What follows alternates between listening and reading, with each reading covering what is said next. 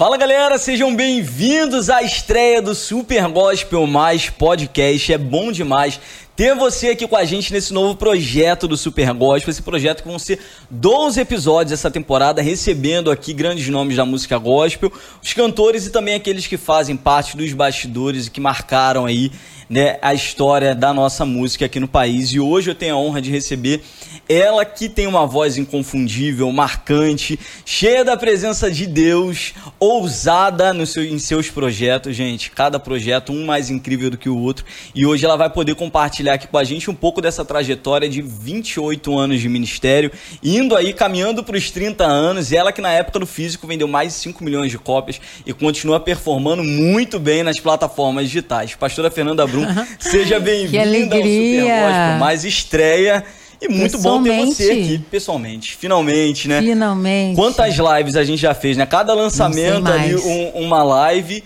E hoje não poderia ser diferente ter você aqui é. com a gente nessa estreia. Você sempre com esse sorriso largo, feliz, é, muito bem informado. Fico Poxa, feliz de estar bom. com vocês. Muito bom, porque eu admiro a sua trajetória, já te falei isso. Amém. A, a, a sua visão criativa que a gente Sim. vai ter que compartilhar um pouco aqui, que hoje a gente não está dependendo de conexão de internet, porque conexão Ai, de internet, às vezes, Deus, né? o conteúdo tá bom, mas a imagem às vezes não fica muito boa e é que vocês vão poder ter um conteúdo. A gente já chegou a desmarcar para marcar de novo, caindo, Já deu caindo, ruim, é? exatamente. Tinha um casamento, né? Tava lá se arrumando e fazendo live. Verdade. E hoje a gente está aqui, 28 anos de ministério, muita história. É um caminho, né? A gente para para pensar assim e fala, meu Deus, já passou isso tudo, né? É um caminho. Como um flash. É como um flash. Porque não para de trabalhar, né? Emenda um, uma ministração com a outra, com a outra. Quando você vê, passou um ano. E a vida passou, e Deus fez, e Deus, por misericórdia pura, usou a gente. Então eu fico feliz, 28 anos. E assim, você sempre. A gente está falando de projetos, né? Em 28 anos de trajetória, você sempre foi de terminar um projeto e com a cabeça já à frente no outro. Sim, isso sempre foi muito difícil para ser entendida, né? Porque Uh, normalmente eram dois anos de álbum para álbum, na época dos Acho álbuns. que teve só um, um que teve um intervalo de três anos. Talvez Se a gente for sim. pegar a discografia. Talvez sim. Teve, acho que do Glória Pro, não, do Liberta-me pro da Eternidade. Foi, me, foi maior. Normalmente esses, esses, hiatos acontecem nas renovações contratuais, uhum. que se precisa pensar um pouco mais, negociar um pouco mais com as gravadoras e tal. Mas normalmente a gente terminava um álbum e na própria estrada a gente percebia a necessidade da igreja de tal assunto. Então já começava a gerar o próximo CD, o próximo álbum na estrada. Então, por isso saíram tantos álbuns diferentes e cada um com sua característica, para que não fosse a mesma coisa, porque a necessidade nunca é a mesma. Você acabou de sanar uma necessidade com um álbum que foi, é, é, como eu diria assim, incisivo né, naquela situação. Pronto, é, a pessoa recebeu, foi tratada, foi curada. Tá, mas mais o que agora? Qual é, a, qual é o próximo passo para que as pessoas sejam curadas também? Ou sejam, de alguma maneira, consoladas naquela, naquela situação? Então, na estrada, a gente sentia isso e já passava para o próximo assunto. Você não tem essa pegada nostálgica muito na sua personalidade, né? No sentido de. Você não é apegado ao que você fez. Você está sempre querendo fazer algo diferente, né? Sim. A gente vai permeando ali a sua história desde o início de tudo e a gente vai vendo que um projeto funcionava, mas você não se apegava ao resultado dele para querer pegar mais um fio de meada ali, pô, ainda, tá, ainda funciona. Não. Te cansa muito a monotonia, monotonia da coisa ali? se é essa pessoa que precisa estar tá ali vivendo novidades o tempo todo, como que é isso também no lado pessoal? Não é que me cansa a monotonia, eu tenho que ser efetiva. E às vezes repetir uma fórmula não é ser efetivo. E a gente meio que tinha uma moda, assim, ah, vocês lançam moda. Não, a gente não lança moda. A gente só está fazendo aquilo Ditou que é... Ditou muita tendência. Tendência, sim, mas não era de propósito isso. Não era uma coisa assim, agora eu vou fazer uma coisa Foi nova. Foi intuitivo ali. Era para ser efetivo. Não adiantava repetir o que eu já tinha feito. Foi o que eu acabei de dizer. Eu ia fazer a mesma coisa, você já comeu aquilo, é um prato novo. É algo novo para que você seja saciado naquilo que você precisa. Então foi muito sem querer, não tinha nada pensado. Agora eu vou criar um, um ritmo com tambores. Não. Eu ouvia Rita Springer ministrando com os tambores. Eu falei, gente, eu nasci para isso. É isso que bate dentro de mim. Eu tenho essa música dentro de mim. E eu sofri muito com a questão das novidades, porque as pessoas queriam mais do mesmo. Então queriam outro apenas um toque, outro quebrantado do coração, ou sempre outro igual ao anterior. E eu já não estava mais vivendo aquilo. E fazer outro para mim era uma, sei lá, era uma Queria agonia. te colocar dentro de uma caixa que é. não e faz parte da sua personalidade, né? Porque até antes de se converter, você já tinha essa pegada de, de ser ousada, de ir pra moda, de ir pra música. Sim. As artes sempre permearam ali a eu sua personalidade. O que, que te influenciou? Quem te influenciou essa, nessa conexão com a arte antes até de se converter? Meu pai. Meu pai, ele, ele ensaiava um coral na igreja do R.R. Soares, uhum. em Madureira. E nem tem coral hoje, né? Não, não é uma igreja que tenha coral hoje. Mas ele sempre tocou violão e acordeon. E o acordeon abria vozes. Então essa coisa de abrir vozes para mim Tônica com terça e quinta é... começou a rolar ali. Eu falava, meu Deus, como as pessoas cantam diferente e quando cantam juntas, cantam muito bem. Então aquilo ali me influenciou demais. E dali eu comecei a ouvir os álbuns que ele ouvia, todas as músicas e em casa. E seu pai já era convertido? Sim, meu desde pai já... Sempre, desde, desde sempre, Desde Minha família toda sempre foi evangélica. Eu tive uns três, quatro anos fora da, se afastou ali. da igreja, mas meus, meus pais... Meu, minha mãe não, minha mãe se converteu aos 35 anos, foi curada do coração, tinha um, uma cardiopatia grave e se converteu ali. Meu pai se casou com ela antes dela se converter. Mas o meu pai sempre foi a pessoa musical. Minha mãe também toca clarinete, né? Mas com uma vida muito pobre, pouca alimentação e tal. Tinha, não tinha força para soprar o clarinete na época. Mas também canta muito bem. Então Engraçado, eu vim de uma casa de é, música. Já, ali já nasceu a, a, sua referência. Sim. Você foi se envolvendo com arte ali. Mas a, a, aos 16 anos, que foi o momento da sua conversão, pastor Emerson falou que você foi no show, você trocou o, o, seu, o seu pai te levando ali para você, né, se conectar com a música, com a mensagem no show do Altos Louvores. Uhum. Mas ali você bateu um olho. Eu perguntei para ele, uhum. né, se ele também bateu o olho. Ele falou, Rodrigo, não tinha como. Que ela tava no lugar. Ela fala tava que tava camarote. no camarote, num lugar distante. É. Mas ali em Curitiba, né, que foi. Não, em Curitiba foi... eu conheci ele, através ah, da Extra Elislane Vocês foram fazer um, da um show geral, Melodia né? de Curitiba. Mas eu vi no palco do Altos Louvores, eu devia ter 15 anos, talvez, 16. E o meu pai querendo que eu fosse assistir um show evangélico, eu achava aquilo brega. Eu falava, eles não sabem fazer música e tal, muito preconceituosa e já andando com a galera bem secular, bem já arranjada na vida uhum. e tal. E meu pai falou: você está muito enganada, você vai quebrar a cara. E foi exatamente o que aconteceu comigo. Quando eu entrei, luz. É, como é importante, né, uhum. né? A excelência do Altos Louvores, já naquela época.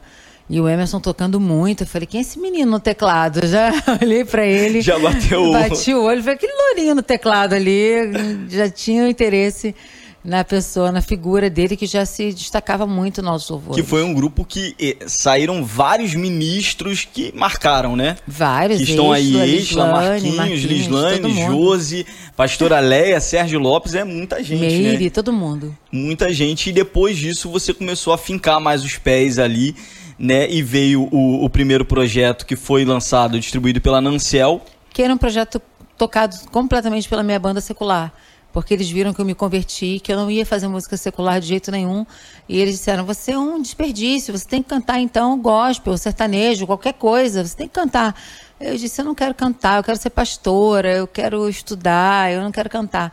Aí eles disseram: não, cantar você vai. E aí fizeram um, um CD que agora está sendo lançado novamente. Achamos o tape do. Não era um CD, era um disco, uhum. né? Achamos esse tape e vai ser lançado no original, como ele realmente Porque só tem foi... nas plataformas a regravação de 2001, Não, né? É, só tem a regravação que foi feita pela MK, porque o tape tinha sumido da, desde que a Nancel acabou.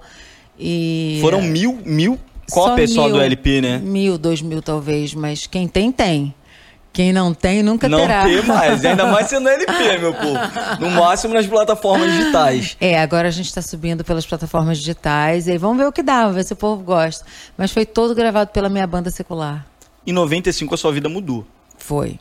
Né, você, com, um álbum já produzido pelo Emerson, Antes de, né, de namorarem de ali, é. né? Começou ali o. A um paquera ali. Mas vocês ainda não, não estavam juntos. Uhum. E o, o, a, a Exla junto com o Emerson, foram ali, apresentaram na MK. Já estavam sem esperanças, né? Completamente. Porque deixou lá e, e, o tape era caro na época, né? A gente tinha um, um, uma master uhum. que custava 300 reais para fazer uma master. E só tinha uma master. A comunidade da Vila da Penha queria lançar, me ajudar de alguma uhum. maneira. Mas nós deixamos lá para tocar na rádio. Meio que assim, vamos ver se toca. E nunca mais a gente foi buscar. Depois de um tempão, não tinha como fazer outra. Aí voltamos para buscar e Feliz mandou subir. Não, não, não, vai pegar nada de master, tá no meu carro, sobe aqui. Aí, quem, quem produziu isso? Aí o Emerson, eu. Aonde? Lá no Morro do Juramento. no estúdio que o Emerson tinha no Morro do Juramento. Ela, isso não é possível, esse som, isso tudo que está acontecendo aqui. Marina, corre aqui! A Marina desceu veio ouvir e pronto, daí nós ficamos. Minha mãe que assinou meu primeiro contrato. Você tinha 17 mais ou menos na época? Acho que sim, 17 anos.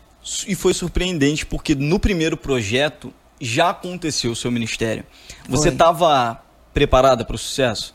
Tava porque eu estava preparada para o sucesso secular. Eu tinha já um contrato com uma gravadora que eu não, não vou dizer o nome, mas muito famosa. Uhum. E eu rasguei esse contrato na época da Patrícia Marx e tal, nós éramos contemporâneas, né?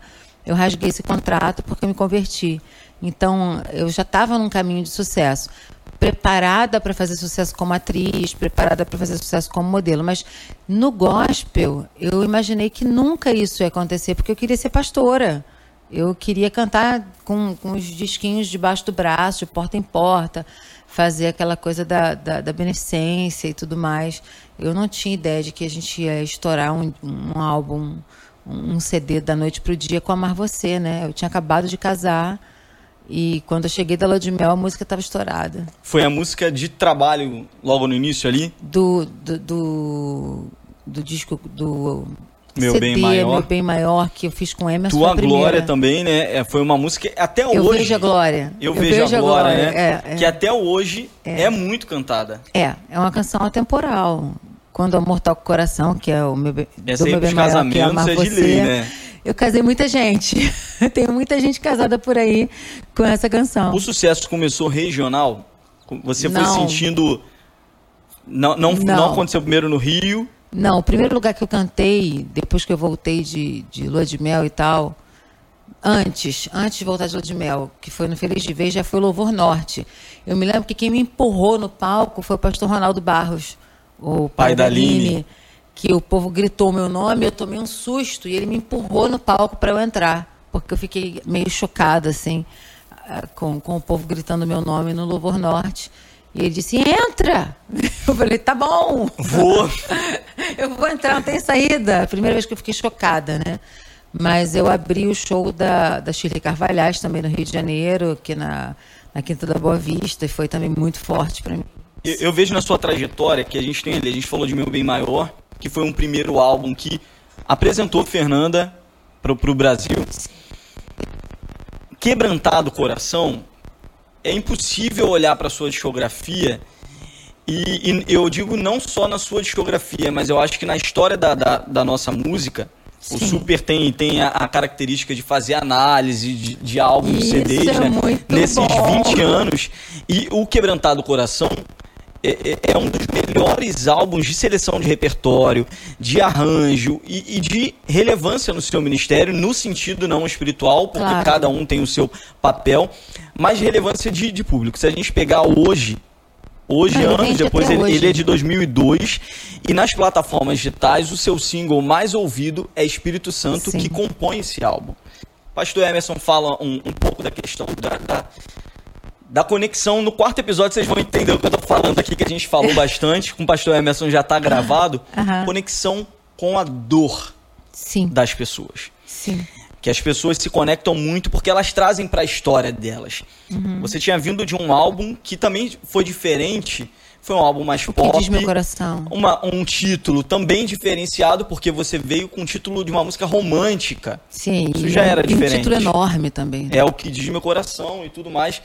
E veio com coração, mas veio com uma coisa intimista, arranjos lindos, um uma seleção de repertório muito bem feita. Muito criteriosa. Foram 30 canções para tirar o quebrantado coração. Num momento de muita dor. Muita. O episódio eh, do Emerson, pastor que se emocionou, contando, sim, sim processo de, de lutas, perdas como ele enfrentou isso.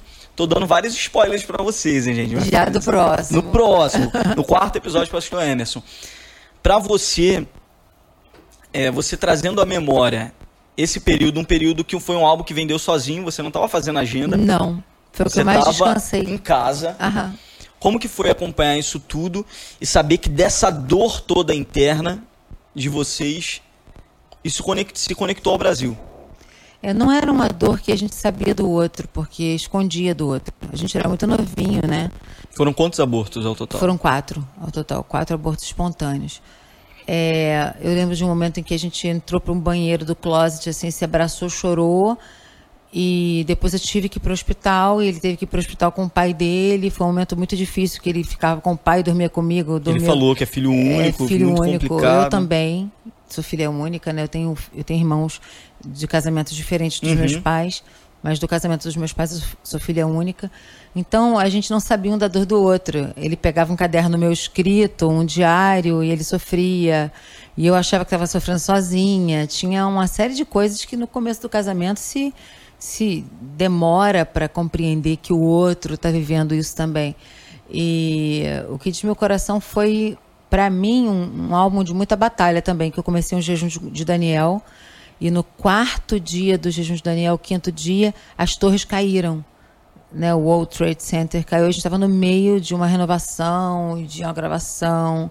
Eu estava muito intensa em Deus, então eu não prestei atenção na dor do Emerson. Era algo que eu tinha a minha dor, tinha a minha busca, e eu não tinha ideia. Eu fui saber algum tempo depois que ele estava tão mal assim. E como a gente pode falhar nisso, né? Pode esquecer que o outro também sente. Porque eu, como mulher, eu achava assim, ah, eu que estou sentindo a dor, eu que, que perdi a criança, eu que passei pela curetagem, eu que posso ser a pessoa que não gera, né? Eu tinha essa é, esse medo de ser a pessoa que não gerava, até que nós tivemos muitos exames para entender que nenhum dos dois tinha nada, que era algo realmente que acontecia com a gente por motivos desconhecidos. Talvez hoje nós tivéssemos mais é, medicina para isso, né, para compreender o que acontecia. Mas os milagres aconteceram. Anyway. A, ca a cada gravidez, o medo batia a porta? Era um pavor. Ca... Quando você sabia que estava grávida, era que você queria ter a criança, mas era aquele misto de sentimentos ali. Como você lidou com isso? Era um pavor. Eu, não, eu simplesmente vivia um dia de cada vez. Hoje, eu tô grávida. Hoje, foram nove meses de hoje tá vivo. É, da Laura eu comprei um, um, um, comprei um aparelhinho nos Estados Unidos que eu conseguia é, ouvir o coração dela através desse aparelhinho. Às vezes eu pegava minha femoral, né? Era, era, era o meu batimento. Tive uma médica que me ajudou a descobrir como ela batia o coração. Era a única maneira de eu ter paz para dormir quando eu via o coração dela batendo, aí eu conseguia dormir. Então tinha todo um. Muito doloroso, muito né? Muito doloroso e tinha todo um. É, eu tive, graças a Deus, médicos maravilhosos, né? A doutora Eliane Barros Alves, tive o doutor Alexandre, é, doutor João da Pronascer, que a gente foi tratar como é, inseminação artificial e ele tratou a gravidez da Laura toda como inseminação. Quer dizer, eu tive a parte do, do milagre, que foi completo, que se uhum. não tivesse feito nada com os médicos. É, é, é tivesse feito tudo com os médicos, Deus é, seria sempre a pessoa para dizer sim ou não. Mas eu tive médicos maravilhosos. E Laura não foi inseminação, mas foi tratada como uma inseminação. Eu tinha pouco hormônio. Daí se começou a descobrir um, alguma coisa para ajudar. Mas todo dia era dia de hoje passou. Hoje, mais um dia. Deus foi fiel. Mais um dia. E eu, uma pilha de nervos, as pessoas ao meu redor também, todas muito nervosas, foi bem, e a bem questão, difícil. E, e lidar com isso, tendo uma carreira onde você tem uma demanda de agenda, onde é o que faz entrar o dinheiro. Não, e tinha as dores das pessoas não entenderem isso, me processarem, as pessoas quererem dinheiro de volta. As pessoas foram muito incompreensíveis com foram. você? Foram muito compreensíveis comigo na maioria das vezes. Mas, por outro lado, tipo, achando que era frescura, né? Que pessoal... Ah, você não está doente, gravidez não é doença. Uhum. Era o que eu mais ouvia. Mas eu tive também pastores maravilhosos que sabiam do que eu estava passando e que me ajudaram financeiramente, sabe? Pastor Silas Malafaia, é, pastor Jorge Linhares, pastores que sabiam que eu estava passando por situações assim é, inacreditáveis, pessoas que tinham mais experiência e mais amizade por mim, que me ajudaram muito, né? No parto da Laura, por exemplo, eu recebi uma oferta do pastor Silas, que pagou o plano de saúde e que aí nós pudemos ter a Laura no hospital bom, que era o melhor da América Latina para neonascidos, né? Talvez ela nascesse com pouquíssimo peso, né? Que foi o que aconteceu, e com alguma dificuldade. Glória a Deus, sem nenhuma dificuldade, ela nasceu.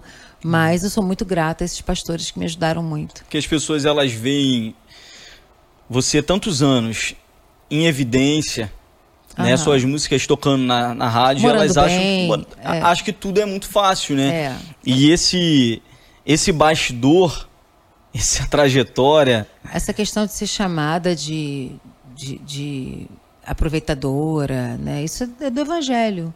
É, as pessoas falam isso de pastores, falam isso de cantores, falam isso de todo mundo. Mas cada um sabe onde seu calo aperta, em que fase da vida.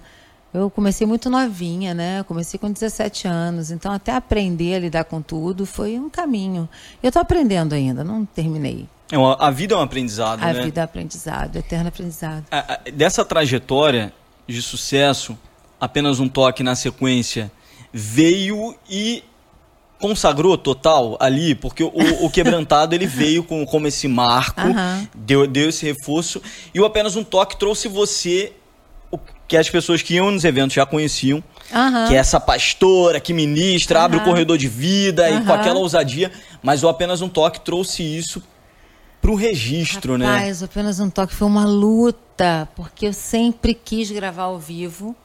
E por ser contralto, eu tinha uma fama de as pessoas não vão cantar com você.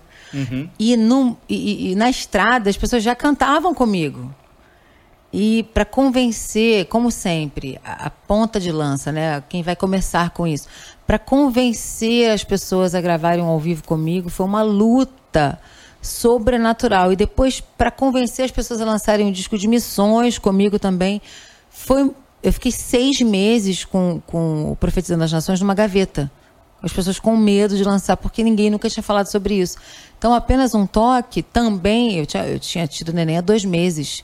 Eu gravei a primeira música ainda com pontos, né? Porque era Clama Brasil, Paz para o Rio, que era para o Renê Terra Nova, para fazer toda a, a, programação de oração pelo Rio de Janeiro, pela, pela violência do Rio, né? Contra a violência do Rio, é, a favor de um, de um momento de paz. Eu gravei ainda com 11 dias de, de recém dada a luz, né? Então foram discos assim emendados em muita como eu vou dizer, em muita dificuldade. Batalha de, mesmo. Né? Batalha, né? jejum, oração e pessoas sem entender o que estava acontecendo. Me fazer entender é muito difícil. É, eu ter que dizer para você, olha, eu quero fazer um disco agora assim, assim, assim, assim. O novo ao vivo também, eu, eu, sempre tem muita batalha, nunca é fácil o que a gente quer fazer.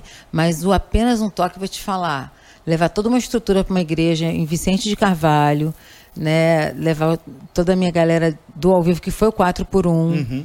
é, convencer que eu conseguiria cantar, mesmo sendo contralto, que a igreja ia cantar comigo.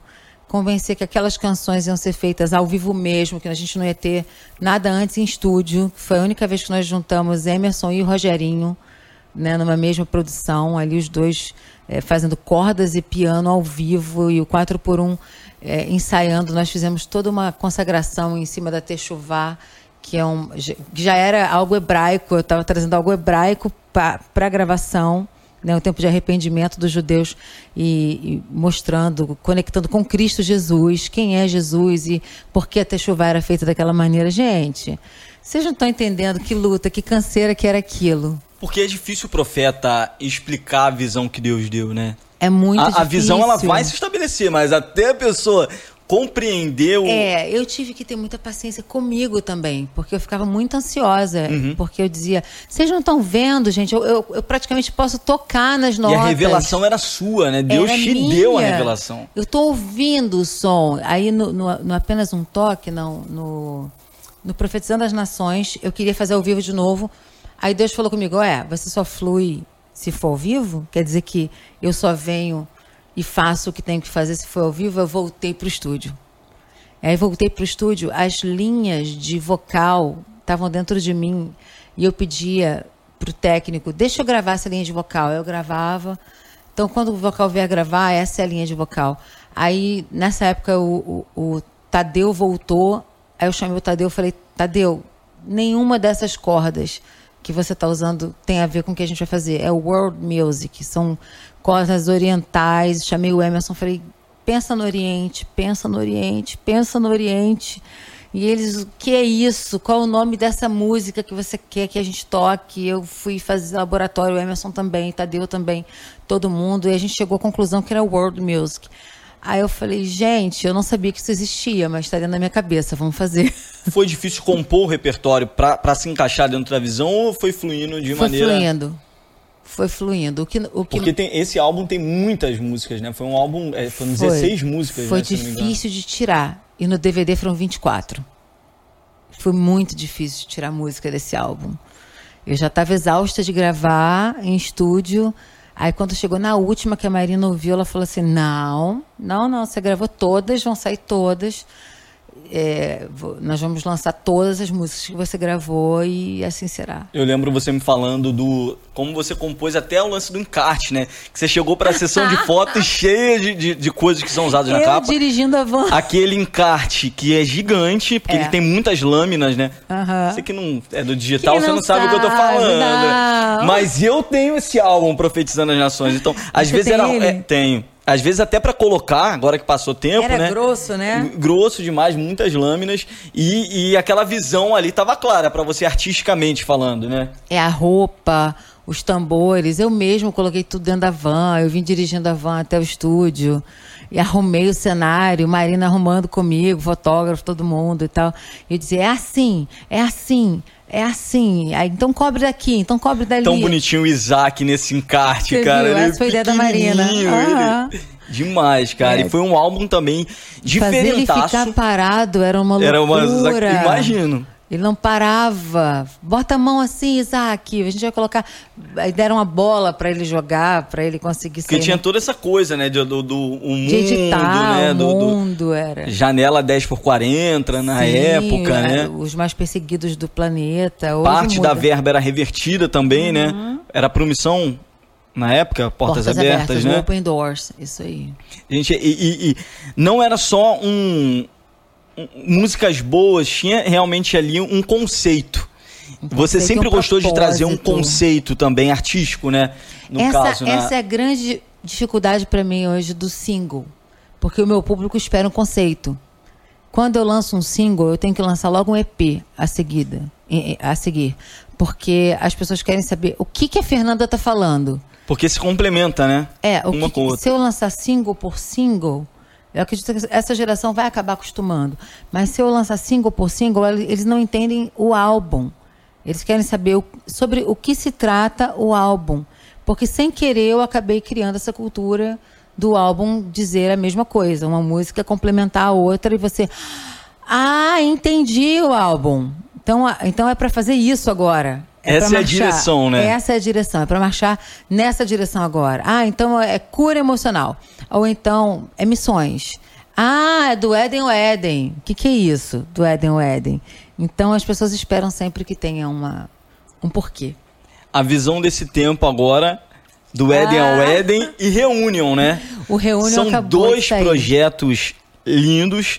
Do Éden ao Éden é um, é um projeto que você vem trazendo ali, veio, escreve, e a, agora tem Rua Principal, Meu Consolador, várias canções ali lindas. São que... músicas baseadas em Apocalipse, em Gênesis, são músicas muito fortes para mim.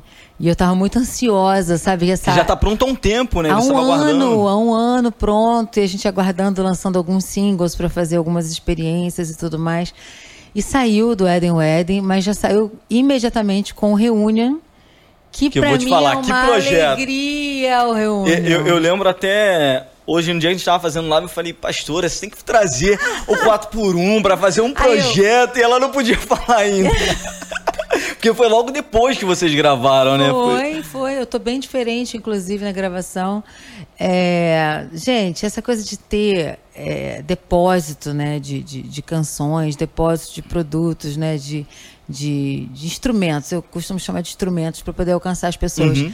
É muito novo para mim porque como eram lançados de dois em dois anos meus álbuns, eu tinha tempo para maturar. Mas por outro lado, agora na idade que eu tô, ó, na idade que eu tô, nosso Deus, né? Uma jovem, 44 né? anos, na idade que eu tô. Eu tenho muita coisa que eu não lancei ainda e que a Sony tem me proporcionado lançar uhum. nessa velocidade. Então eu tô muito feliz de poder trazer para vocês coisas que vocês não têm a menor ideia que já estão prontas, né? Que já estão sendo feitas até. E tá, tá, tá bem acelerado, né? O digital é acelerado e você sempre é. foi acelerada, né? Sempre. Agora você não precisa lançar de dois em dois anos, não, né? Não, agora já tá assim. Ah, Porque a galera já. A galera cobrava muito, né? Quando você é. ia pra estrada é. e você ia fazer tour, né, de cada álbum ali e demorava é. quando vem lançamento, quando vem lançamento. Agora tem esse processo agora, é acelerado. Foi difícil selecionar as músicas pro Reunion? Foi. Foi difícil. Nós fizemos algumas campanhas na internet para as pessoas dizerem quais canções que eles gostavam mais. O 4 por 1 foi essencial para mim, porque eles uhum. queriam, porque queriam tais canções, então eu tive que obedecer. Eram muitos homens. Tinha aquelas que eram as favoritas dele. É, é, Que geralmente é diferente do cantor, né? Às vezes o músico tem um, um, gosto, um diferente gosto, diferente do cantor.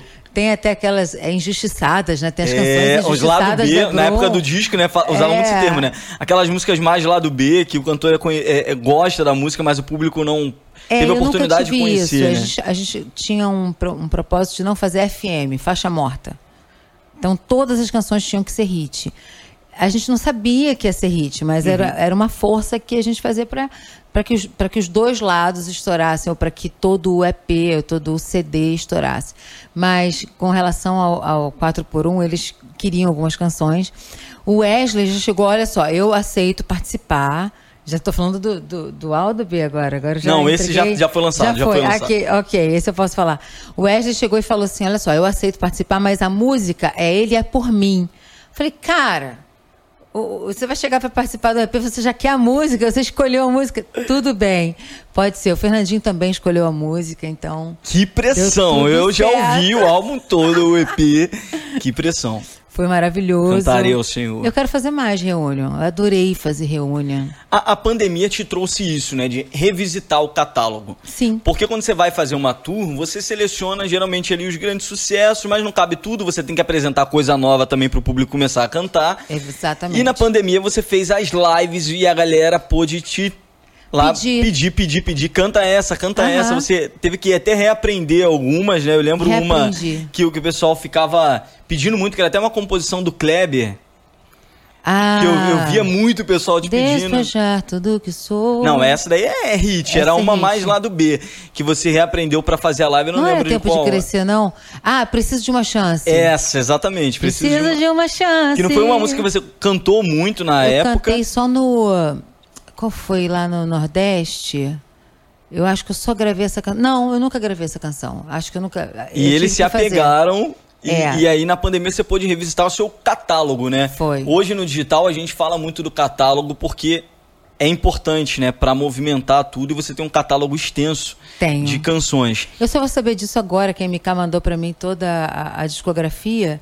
É agora que eu vou mexer nisso, que para mim é um tesouro uhum. para os meus filhos, né? Algo que eu vou é um guardar para eles. Mas eu não tenho a menor ideia do meu catálogo. Outro dia fizeram no meu Instagram, a minha equipe, minha, minha agência fez uh, várias versões do Apenas um Toque e no mesmo tom, né? Uhum. E as pessoas Do querem... DVD, do Voice, Aliás, do DVD coisa que eu queria falar muito com você aqui. As pessoas esperam que eu tenha o mesmo timbre de voz que eu tinha aos 17 anos de idade. Uhum. Eu tenho 44 não significa que eu perdi a voz, significa que eu maturei a voz. Uhum. E eu sou um contralto. Então, eu não troquei os tons das canções. As canções continuam no mesmo tom. Só que o timbre muda, porque você não tem como mandar no seu timbre. Naturalmente. A não né? ser que você tome remédios, como alguns cantores por aí, não vou nem dizer o nome, uhum. Para que a sua voz sempre fique uma voz de criança, que eu não acho que tem graça nenhuma. Você tem que ser sincero com, com, a sua maturidade. Eu gosto muito mais da minha voz hoje do que a minha voz do bebê maior. Então, assim, então todas as canções no mesmo tom. Eu estou aí estudando, tratando, e, e, depois do Covid eu perdi 50% do pulmão, né? Eu fiquei muito abatida. E não tem nada diferente. É a mesma voz e tem canções, por exemplo, no meu B maior, no Apenas um Toque, quando fizeram a, a edição, né, desde o meu da primeira gravação até agora, a primeira gravação eu estava doente com um cisto de prega vocal e as pessoas não veem. Não veem que a voz nessa primeira gravação estava ruim. Uhum. E que ela foi melhorando, melhorando, melhorando, até ficar limpa com o patrocínio da Sennheiser, com o patrocínio da Shure, com instrumentos que a gente foi melhorando, estudo e tudo mais. Então existem as lendas urbanas, né? Essas coisas assim que se a gente não tem é, o coração em Cristo, a gente acha até ruim, né? Acha que Exatamente. Tá que o que tem gente sem, sem noção no mundo. Não, é, sem noção. É, não tá no gibi. A gente falou de projetos de DVDs e você sempre foi uma cantora eu sei que isso daí, para alguns, é meio complicado de entender, mas você foi timear por onde você passou. Timear. No o sentido é de, vamos lá. Eu, eu, eu tô, vamos bater essa vamos, bola, Vamos é ser isso? aqui bem sinceros sobre isso. Você sempre foi uma gravadora, uma cantora que vendeu muito. Sim. Né? Tô falando isso para a indústria. 5 milhões, foram 6 milhões. Então, 6 milhões de cópias, atualizando. Mais streams. Você sempre vendeu muito. Cada projeto que você fazia, você sempre teve o direito de gravar DVD. Mesmo que de repente Sim. internamente, isso daí alguns de repente você teve que lutar mais, outros menos. Mas rolava muita ciumeira, porque eu lembro que na época do DVD. entenda onde que eu vou chegar. Entenda onde eu vou chegar. Disso, Muito cantor queria ter um DVD, porque o DVD era aquele símbolo de consagração de também. carreira. Com CD também. Rolava muito isso. Rolava. Mas o DVD era tipo assim, um auge a mais na época do DVD. Você sabe o que eu tô falando. E, e, rolava assim uma competição assim, poxa, eu quero ter a oportunidade de gravar. E a Fernanda, todo álbum grava DVD. Como que você lidava com essa ciumeira que existia internamente? Não lidava. Não lidava. Não, porque eu não tenho tempo para ficar olhando para as pessoas, eu tô olhando para minha carreira. Mas você tinha noção que isso acontecia, que isso eu era uma tinha noção, uma verdade. mas eu não podia ficar desse jeito, eu não podia ficar. É, eu até ajudava algumas pessoas que tinham condição de, de gravar, eu até fui muito ajudada também. Eu, eu não podia parar para olhar o que as pessoas estavam fazendo ao redor, lutando ao redor, porque eu tinha que lutar a minha própria batalha. Não tive tempo para olhar. Isso nunca te incomodou? Incomodava que as pessoas não tivessem. Uhum, incomodava a mesma que, oportunidade que incomodava você. que algumas pessoas não tivessem e tivessem capacidade para ter. Mas eu não podia ficar o tempo todo guerreando várias batalhas. Eu tinha já as minhas batalhas para guerrear que já eram bem severas. Mas eu acredito que o Emerson sempre me ajudou muito nisso. A comunicação do Emerson é muito melhor do que a minha com as gravadoras, com com a área musical e tudo mais. Eu acho que isso aí pesou muito para mim, ter o Emerson como, como esse interlocutor. Você sempre lidou bem com sucesso? A gente falou aqui de alguns pontos na sua carreira que foram pontos de picos. Todo, todo cantor, tanto no gospel quanto no secular, tem os picos de carreira e tem aquela o que é o linear da coisa. Você manteve uma carreira de, de sucesso do início ao fim. Acho que só o Feliz de Vez, de 93, que não chegou ao grande público, só em 2001, Sim. quando foi lançado pela MK. Você sempre lidou bem com sucesso ou teve algum momento que você falou, olha, aqui eu dei uma... Eu nunca tive noção de sucesso. É o tipo de coisa que me... O seu tamanho você nunca... Não. Vocês falam mensurou. de uma coisa... É, vocês falam de uma coisa, de um tamanho de. Uau. Você sabe, são dados, né? É. A gente fala isso baseado em dados de vendagem, é, de relevância. Isso pra mim é né? assustador. Né? Eu, eu, eu, não tive tempo de lidar de com sucesso, de assimilar sucesso ou não sucesso. O que, que é sucesso? Sucesso é você no, conseguir... No caso que a gente está falando números, tá. de indústria, né? É, mas Agora na de minha... relevância espiritual. Não, na minha não é... cabeça, sucesso era alcançar pessoas através daquilo que eu gravei. Se foram 300 mil cópias, 600 mil cópias, 1 milhão, 2 milhões, 3 milhões, 4 milhões de cópias, Isso sempre para mim foi irrelevante. Eu guardava disco de ouro embaixo da cama, cara. Até que Deus me chamou a atenção. Eu tinha maior pavor de ser uma pessoa de balão inflado. Meu pai sempre furou meu balão. Mas eu fui, eu sou pouco deslumbrada. Você pode me mostrar o que você quiser, me contar uma história de riqueza. Se você, é, é, sei lá, tem gente que quer nascer para ser rico o resto da vida, tem tantos meses para ser rico meu pai me criou para ser pouco deslumbrada, de entrar num palácio, entrar em qualquer lugar e, e não me deslumbrar com aquilo que estão me mostrando, porque são coisas. E o sucesso para mim é alcançar você. Se eu te alcancei, cara, isso para mim é um sucesso. Isso, isso, não deu tempo de eu olhar para isso. Eu estava dentro de um ônibus cantando, estava dentro de um avião é, saindo, acordando na porta do, do palco, com o produtor me acordando. Fernanda, acorda, tem que aquecer a voz, sabe? Para você o sucesso nunca te escravizou? Não, não. O não sucesso que as pessoas dizem, para mim se chama cobrança. A cobrança para mim é horrível, porque eu gosto de fluir. Eu gosto de Ai, Deus me falou isso, eu estou jejuando na, nisso, eu estou lendo aquilo eu sou essa pessoa do, do sabe, do, do que realmente importa, do perene.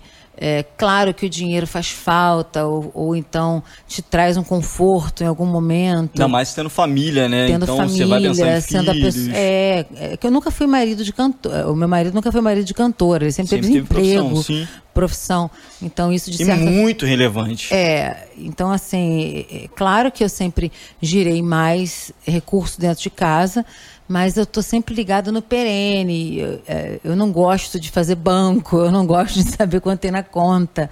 Me irrita profundamente, apesar de ser organizada. É... Você sempre lidou bem com dinheiro? Eu nunca lidei com dinheiro. É uma coisa que, que eu devia ter feito.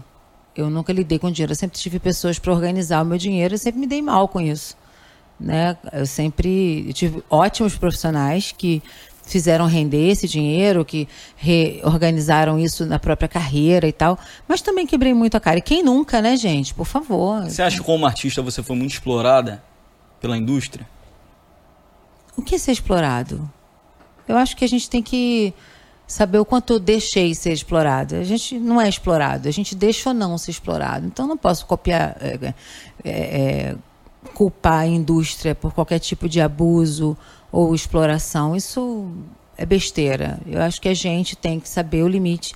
E hoje eu falo para algumas pessoas, gente, cuidado, olha o limite dessa agenda, eu já tive por aí. Isso vai te dar um burnout, isso vai dar um problema no casamento, isso vai dar um problema familiar. Cuidado. E as pessoas acham, ah, tá com inveja da minha agenda. Já ouvi isso. Aí eu digo, puxa vida, eu tô dando aqui o pulo do gato para a pessoa, eu tô tentando ajudar e desistir. Não ajudo mais. Falta um pouco de respeito com a, com a, com a história. Porque a gente se tratando de música, trazendo o secular. A gente tem cantores que que fizeram a história da música popular no Brasil e que até uhum. hoje são muito respeitados pela sua história, pela sua relevância. No gospel, eu tenho a impressão que as pessoas chamam uma memória mais curta. Você acha estar enganado. isso? Eu acho que tem os precursores precisavam ser mais respeitados. É, é, aquela coisa, quando você senta com alguém mais velho para trocar ideia, você não aprende. Sim, claro Demais. sim. E eu, eu sempre tive uma visão assim, até questão de igreja, né? As pessoas falam, ah, jovem de um lado, é, pessoal mais velho do outro. Eu falo, igreja é corpo. Sim. Tá ali para trocar, né? Você sim. tá aqui nessa tarde trocando experiências, a gente sim. tá aqui aprendendo e tá trocando. Então, isso é importante. E eu acho que muitas das vezes as pessoas têm uma memória curta Pode do legado, ser. da trajetória. Você em nenhum momento sentiu um pouco disso? Fala, poxa, a minha história. Você tem. Tá desde 93 na estrada. Eu tô falando de Aham. estrada. Tô falando quanto, quantos quilômetros Brasil afora você teve que, que andar. A grande, a grande maioria me procura para perguntar algumas coisas. Eu não tenho esse sentimento. É muito raro gente que não tem juízo. Mas eu não me sinto esse dinossauro, essa pessoa que já pode ser consultada a essa altura eu ainda me vejo com muita coisa para fazer. E com 28 eu... anos de ministério. É, mas eu comecei muito cedo. Sim. Então, é como se eu, eu ainda tivesse muita coisa para rejuvenescer que vocês não viram ainda. Uhum. Então, quando eu me vejo é, sendo colocada no lugar de ah, que nós vamos consultar a Fernanda ou eu tenho muita coisa para ensinar, é claro que uma conferência de adoração a gente vai ter muita coisa para trocar. É, já me vejo com pessoas me chamando e perguntando, Fernanda, isso é legal, isso é legal, mas eu tenho tanto para aprender porque o mercado mudou todo. Eu tenho tanta coisa ainda para fazer que eu não tenho essa mágoa de, ah, não estou sendo procurada por isso, respeitada por isso, por aquilo. Às vezes acontece. E quando acontece, eu falo. E quando eu falo, eu falo para ensinar, eu falo em amor. E eu não falo para denegrir ou para de alguma maneira é, trazer a pessoa para baixo, mas eu quero que a pessoa cresça também. Eu tenho esse sentimento, eu quero que a pessoa esses dias eu liguei e falei, Marquinhos, o Marcos Freire, vamos fazer um infantil, cara, isso tá maravilhoso, você fez isso, botou a roupa tal e tal. Eu tenho aqui o Pajarito, que é um, que é um projeto que tem 20 anos, que eu fiz na época do Cura-me, na estrada, fiz uhum. as canções, fiz com o Beno César, né, algumas Na canções. época até se falou isso, né, de você é, fazer um projeto aí MK chegou a, a, bancar a parte do Pajarito, a uhum. gente aqui é, freou, né, na época, a época, e agora eu achei mais legal. Eu falei, Marcos Freire, vamos fazer junto esse pajarito, você é um missionário, meu filhote, né? Uhum. É, eu sou sua madrinha, vamos fazer junto. É, a época eu tinha algumas pessoas para cantar músicas do pajarito, já troquei todo mundo. Então são coisas que eu não parei de, de querer fazer. Não Talvez são... esse é o segredo da, da longevidade de não ter caído num lugar, porque tem isso também, né? Não é porque você tem uma longa trajetória que você tem que ficar vivendo apenas da glória do passado né? Um, é. um cantor que, que fica com esse sentimento, ele fica para trás no sentido Sim, de uma carreira. Para de gerar. Né? Você tem essa coisa, tipo assim, pô, legal, tudo que. O, a, os troféus, é. dois Grammys latinos, né? Aham. Mas eu tenho Mas muito mais história para contar. É, é verdade. Eu, eu, eu, não cheguei na minha melhor fase. Eu não acho que eu tenha chegado na minha melhor fase ainda. Deus tem falado muito isso comigo. É, eu vejo a nova geração como pessoas que a gente pode trocar figurinha o tempo todo. É, aprendo muito com a nova geração também. Acho que eles aprendem muito comigo também. Mas eu não me vejo velha geração, sabe? Uhum, eu, eu, eu, posso estar meio sem noção. Não, não é, eu não acho eu que você é velha geração, porque se a gente for pegar de pessoas mais. É, de mais tempo ainda de ministério, uhum. você falou da Shirley aqui no começo né? De, que tá até hoje aí. Né, tá até hoje. A, a Cassiane, mandar um beijo pra Cassiane Miga. também, 40 anos de ministério. Cassiane canta desde os 8 anos, gravando, né? Pois Se é. você botar aí no Spotify, você vai ver álbum dela criança com Jairinho. É, é, é muito engraçado. Isso é uma trajetória muito grande. Uhum. Mas, assim, 28 anos nós é, é uma jovens, caminhada. Mas é que nós linda. somos jovens ainda. Sim. Eu não me vejo com a idade que tenho, nem acho que a minha idade é muito, não. sabe? É uma questão de cabeça. É, Você tem uma cabeça jovem, né? Sei lá, modo de vestir, de pensar. O Emerson é todo pop. Meu, meus filhos Sim. não me deixam envelhecer. A Laura fala, mãe, isso não se faz. Não... Gente, eu vou deixar registrado aqui. Eu já falei, a Laura tá ali do lado. Falei, Laura, eu sou seu fã. Se você não assistiu a Laura no Passo ou Repassa do Celso Portioli, foi a melhor, gente.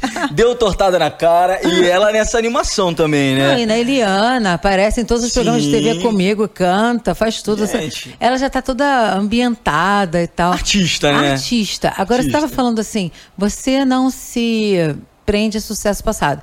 O seu pior inimigo é o seu último sucesso. Você não pode ficar no seu último sucesso. Se você parar no seu último sucesso, é, por isso a gente não se repete. A gente quer saber o que Deus quer ouvir agora. Então, Laura me ajuda, Isaac me ajuda. É, a influência deles hoje para mim. Você sabe que os pais, na adolescência dos filhos, adolescem também. Uhum. Então eu estou adolescendo, estou me sentindo uma adolescente de volta com os meus filhos adolescendo. Então, eu tenho que tomar aquele cuidado até para não ficar ridícula, né? Mas, enfim. Não, mas de, dessa atualização que a gente está falando, qual o maior desafio de você estar tá fazendo música hoje? Vivendo de música. Você é pastora, mas é cantora, uhum. tem um trabalho aí. Tem pessoas de equipe que dependem do seu trabalho. Sim. Essa responsabilidade, esse peso também empresarial isso é muito forte. É a né? parte Famílias ali, é. né, que dependem do, do, trabalho também, tá rodando, tá girando. Como que você lida com isso? Eu tenho olhado mais para mim. Eu tenho olhado mais para as minhas necessidades. Esse peso já foi maior nos meus ombros. Eu diminui muito a minha produtora. Né? Hoje eu tenho uma produtora geral, que é a Rebeca Kessler, que está aqui com Não. a gente hoje. Beijo, ah. Rebeca! Ela que eu fico enchendo a paciência. Rebeca, live, horário, Rebeca. Exatamente, é a pessoa que me acorda. Uhum. Ela chega lá em casa e fala, pelo amor de Deus! Fala, Rodrigo, eu não estou conseguindo falar com a pastora. Ela foi para lá em casa hoje, eu estava tomando café da manhã. Porque se tem uma coisa que me dá nervoso é celular, né? O celular, toda uhum. vez que eu pego ele, ele me, ele me abduz tempo, ele me consome. Me, me consome. Então, então o celular fica me olhando assim, então a Rebeca liga para casa, liga para Isaac, liga para Laura, liga para o Emerson para poder alguém me achar dentro da minha própria casa, né? A questão do meu celular fica longe de mim. Eu pego ele somente para as lives, para postar uhum. e tal. Ontem acabou a luz em casa, a Laura fez uma live comigo e eu me deixa dormir, me deixa dormir. Cansada, né? Querendo tirar aquele sono. Então hoje eu diminui muito. É, nós temos um estúdio ainda, o Estúdio Ville, uhum. que é um uhum. estúdio que não tem como se desfazer. É um estúdio que tem história, mais história do que eu. Né? Ele vai se mudar agora para um outro lugar, vai ficar muito melhor. Mas eu tenho olhado um pouco mais para mim e eu tenho menos responsabilidade com a equipe. Minha maior responsabilidade hoje é a minha banda e Rebeca. São pessoas que estão comigo o tempo todo, aliás, com uma gig muito bem ajustada hoje, que a, a gig é a família da gente, né? Uhum. A banda é a família da gente. E eu fui para um evento esses dias que foi muito engraçado, Rodrigo. Eu, eu parei e falei assim: quem nunca tocou para mim aqui nesse evento, levanta a mão. Tinha um monte de músicos com vários cantores novos uhum. e antigos. E de repente me, me dei conta que todos, quase todos os músicos que estavam com outras bandas já tinham já tocado para mim. Eu falei, gente, abraço coletivo. Caraca, é muita história, foi né? Foi muito emocionante, foi muito bonito. Então a gente está com essa nova antiga gig, uhum. que para mim é, é, a família, né? Que vai em todas as igrejas com a gente. Quando não estão, eu sinto falta. Eu tenho mais é, intimidade com a banda do que às vezes com a minha própria família. Hoje você tem restrição ali de tantos eventos por semana? Tenho. São quatro shows por mês. E durante a semana eu estou mais na igreja, domingo eu não saio, a não ser para igrejas como da Cassiane, do Jairinho, da Exler, do De Dilon, amigos ali de muitos anos. De pessoas muito, muito chegadas e eventos que a gente conheça. Eu tenho essa, essa preocupação, pessoas que a gente conheça, para que não haja nenhum tipo de mal-estar, para que não haja nenhum tipo de mal-entendido, enfim. É melhor assim. Qual o maior desafio de fazer música nos dias de hoje? Você passou por várias mudanças aí. O que, que tem sido mais desafiador para você nesse tempo? Ser fiel a quem você é. Porque todo mundo quer te mudar. Todo mundo quer que você grave alguma coisa que deu muito certo com alguém. E esses dias eu estava gravando um novo projeto que eu não posso contar. Só posso dizer que é ao vivo. Tem muito projeto para esse. Eu acho que nos próximos Ai, episódios, Deus. se ela não soltar spoiler hoje, gente, vocês vão ver nos próximos episódios que outros convidados contaram spoiler do que vem ano que vem com Fernanda Bruno. Sério? Contaram? Vê, então acho bom, assim, ah, se você quiser Deus entregar algum spoiler céu. de como vai, vai ser esse seu 2022, estamos hoje dia primeira semana de janeiro, né? Novidade. Aham. Uhum você quiser adiantar alguma coisa dos projetos, eu sei que tem muita coisa. Eu acho que vocês vão saber, se ela não contar agora, na terceira semana tem um convidado que dá bastante spoiler aí de 2022. Então, acho que eu vou deixar pro outro convidado dar os spoilers. Você, vai, você não vai entregar tudo, né? Vai não deixar. Sei, não posso prometer. A Rebeca tá ali só assim com as mãos pro alto. Quando eu passo por eles, eu não dou os spoilers. A Rebeca... Ai, Graças a Deus. Deus. Mas vem um projeto bem congregacional, né? Vem. Esse, esse eu não vou dizer o nome. Uhum. Só pela primeira vez na vida eu não vou dizer o nome do do, do projeto, mas é um projeto ao vivo. E teve uma hora que nós paramos, eu e Emerson, e falamos assim: a gente não sabe mais o que está bom. Vamos parar. Vamos parar agora porque a gente precisa saber o que está bom, porque uh, eu tenho, eu faço parte dos grupos de fã clube, né? Eu estou dentro uhum. de vários grupos de fã clube. E aí começaram a querer fazer meu repertório. E normalmente é é a, a, pastora, a líder de louvor, a adoradora, que diz para o povo o que fazer. Não é o povo que diz para a adoradora. Está bem, bem trocado hoje em dia, né? E eles começaram a reclamar. Por que você não grava assim? Por que você não grava assado? Nós queremos a antiga Fernanda. Nós queremos... Não existe antiga Fernanda, existe Fernanda.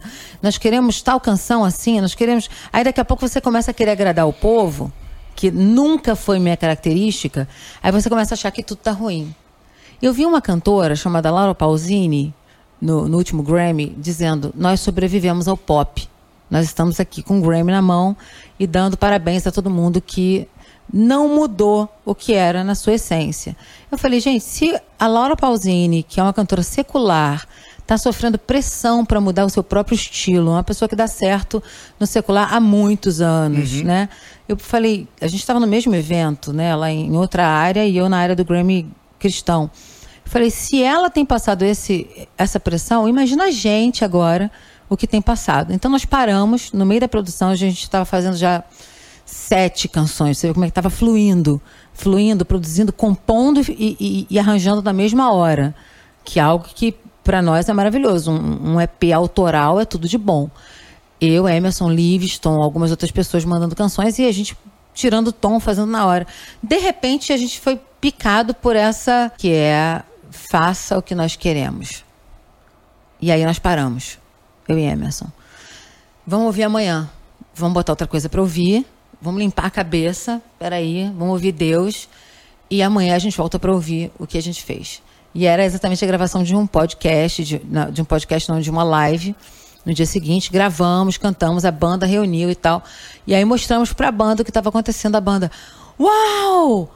Que tremendo! Que maravilhoso e tal. E a gente se olhou assim, eu e Emerson, tá vendo? Se a gente dá ouvido aos outros. Não, vocês precisam trocar de compositores, os compositores estão velhos. Eu falei, gente, isso é um absurdo de se dizer, porque os compositores estão se renovando a cada manhã, estão se. Você não pode pedir que um raio caia de novo na cabeça do mesmo compositor para ele fazer apenas um toque. Uhum. Isso não existe. Né? Então, nós estamos nesse momento. Talvez a sua pergunta anterior, suas perguntas anteriores culminem no nosso único problema hoje, que é, é resistir ao que as pessoas pedem que façamos. A gente tem que fazer aquilo que a gente nasceu para fazer. E isso que me trouxe até aqui, até aqui hoje. Não foi a opinião das pessoas, foi ouvir Deus e ouvir o que, o que Deus quer que a gente cante para Ele. Então, sucesso é o quê? Fazer isso. Cumprir o propósito, Cumprir né? o que Deus quer. Eu acho que esse é o grande diferencial do seu ministério.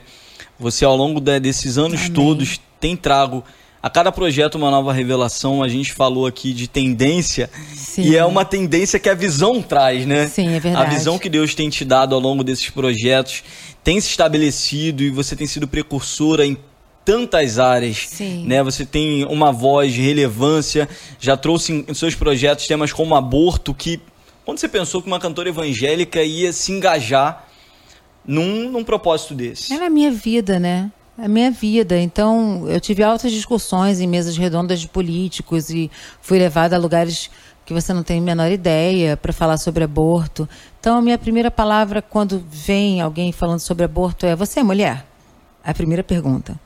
Se você é mulher, você pode falar de aborto. Ah, não, mas o homem também tem que falar de aborto. Ah, claro que sim. Todo mundo pode falar do que quiser. Mas a mulher é que mais sofre no aborto, antes, durante, depois. E como eu tinha sofrido tantos abortos espontâneos, foi uma canção que veio a calhar num momento tão. tão é, como é que eu posso dizer? Tão difícil de se falar sobre o assunto. E falei. Um momento tão politizado quanto a gente vive hoje você nunca teve medo de se engajar nessas causas. Você falou de aborto, você falou de política em Pavão Pavãozinho, uhum.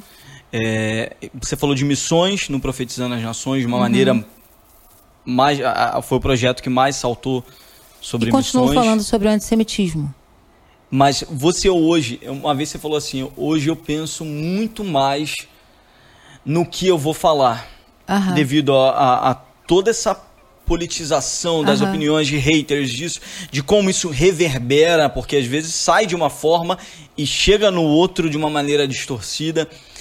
É, como que funciona hoje para você quando você vai dar voz a essas causas? Por obediência.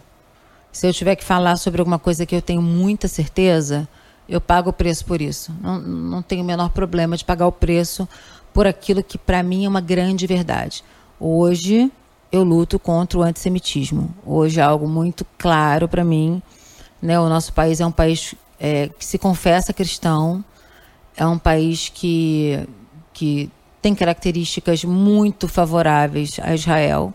Eu sou uma pessoa pró-Israel. Isso não me coloca uma pessoa contra outra nação, mas eu sou pró-Israel e eu tenho lutado muito, né? Eu tenho ido a Brasília, tenho falado, é que vocês não sabem disso, mas tenho falado com relação à ONU, os votos a, a, favor de Israel, o que o Brasil tem que fazer a favor de Israel, porque afinal de contas nós tivemos o voto de Minerva, né? De Oswaldo Aranha para que a nação fosse estabelecida. Então é uma questão que eu tenho como correta. Quando aquilo me enjoa a ponto de me fazer conversar, discutir, procurar lideranças nacionais, procurar pessoas que podem, têm seu poder de, de veto ou não na caneta. Eu vou lá e às vezes é você nem vê. É importante se engajar, né? É importante, sim. Você tem uma voz na sociedade é, de relevância. É mais forte do que eu isso. Não é questão de ter uma voz. É questão de ver o errado e querer fazer o certo e de alguma maneira ser ouvida por colegas. São pessoas que estão no meu, no, no, meu métier, pessoas que de alguma maneira vão me ouvir, não vão ouvir alguma pessoa que está lá no outro lado do planeta, mas vão me ouvir aqui. Né, como foi o caso da, caso da, da Ellen Berrani, que estava presa num container e que eu tinha como falar, eu estava livre no país, eu podia falar sobre a Ellen que estava num container porque gravou um CD evangélico. Então, a minha área de atuação é mais internacional, de política internacional, do que necessariamente política interna. Uhum. Então, a maioria das pessoas não sabem disso, mas eu continuo incomodando muita gente e uma Fernanda incomoda muito mais. E essa é a sua essência. É a minha essência. E por isso que as pessoas te amam tanto, né? Glória a Deus por isso. Pastora, quero agradecer não, né? demais. Né? Não, mas aí a gente descarta, ah. gente. O importante é o amor ao próximo, né? Pastora, eu muito amo. obrigado. A verdade é que eu amo. Muito obrigado por você ter vindo aqui nessa estreia, brilhantar a nossa Parabéns estreia. Parabéns pelo podcast. Eu tô amando esse, esse formato. Demais, você né? tá tão pertinho da gente, pode contar mais com a gente. A pastora tá ali do outro lado da rua, gente. É você verdade. não tá entendendo. IPAN. É. Que você que não conhece a IPAN, vai lá fazer uma visita. Eu tenho que ir lá também fazer uma visita, conhecer a igreja, Estamos visitar o obra, estúdio. Tem galeria nova, tem Olha mais espaço. Maravilha. Graças a Deus. Então é isso, pastora. Que Deus continue te abençoando, Amém. te inspirando. 2022 vai ser um ano de muitos lançamentos. Promete. Ela não quis dar spoiler, mas continuem ligados aí, porque nos próximos episódios do Super Gospel no ar, convidados darão spoiler sobre o pastor. Falarão, convidados falarão. Falarão. É isso, gente. Se inscreve aqui no nosso canal para você não perder os próximos episódios. É uma temporada com 12 episódios, então vai passar aqui muita gente que marcou a história da música gospel nos altares e por trás também nos bastidores tem muita gente relevante que vai passar por aqui. Escolhi esses convidados, gente, e altamente selecionados, gente. Só gente top aqui para vocês. Um beijo no coração de vocês. Deus abençoe. Esse foi o Super Gospel Mais com Fernanda Brum.